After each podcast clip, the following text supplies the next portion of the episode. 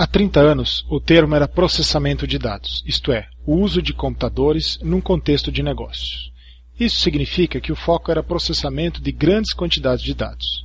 Hoje, o termo processamento de dados deu lugar à tecnologia da informação.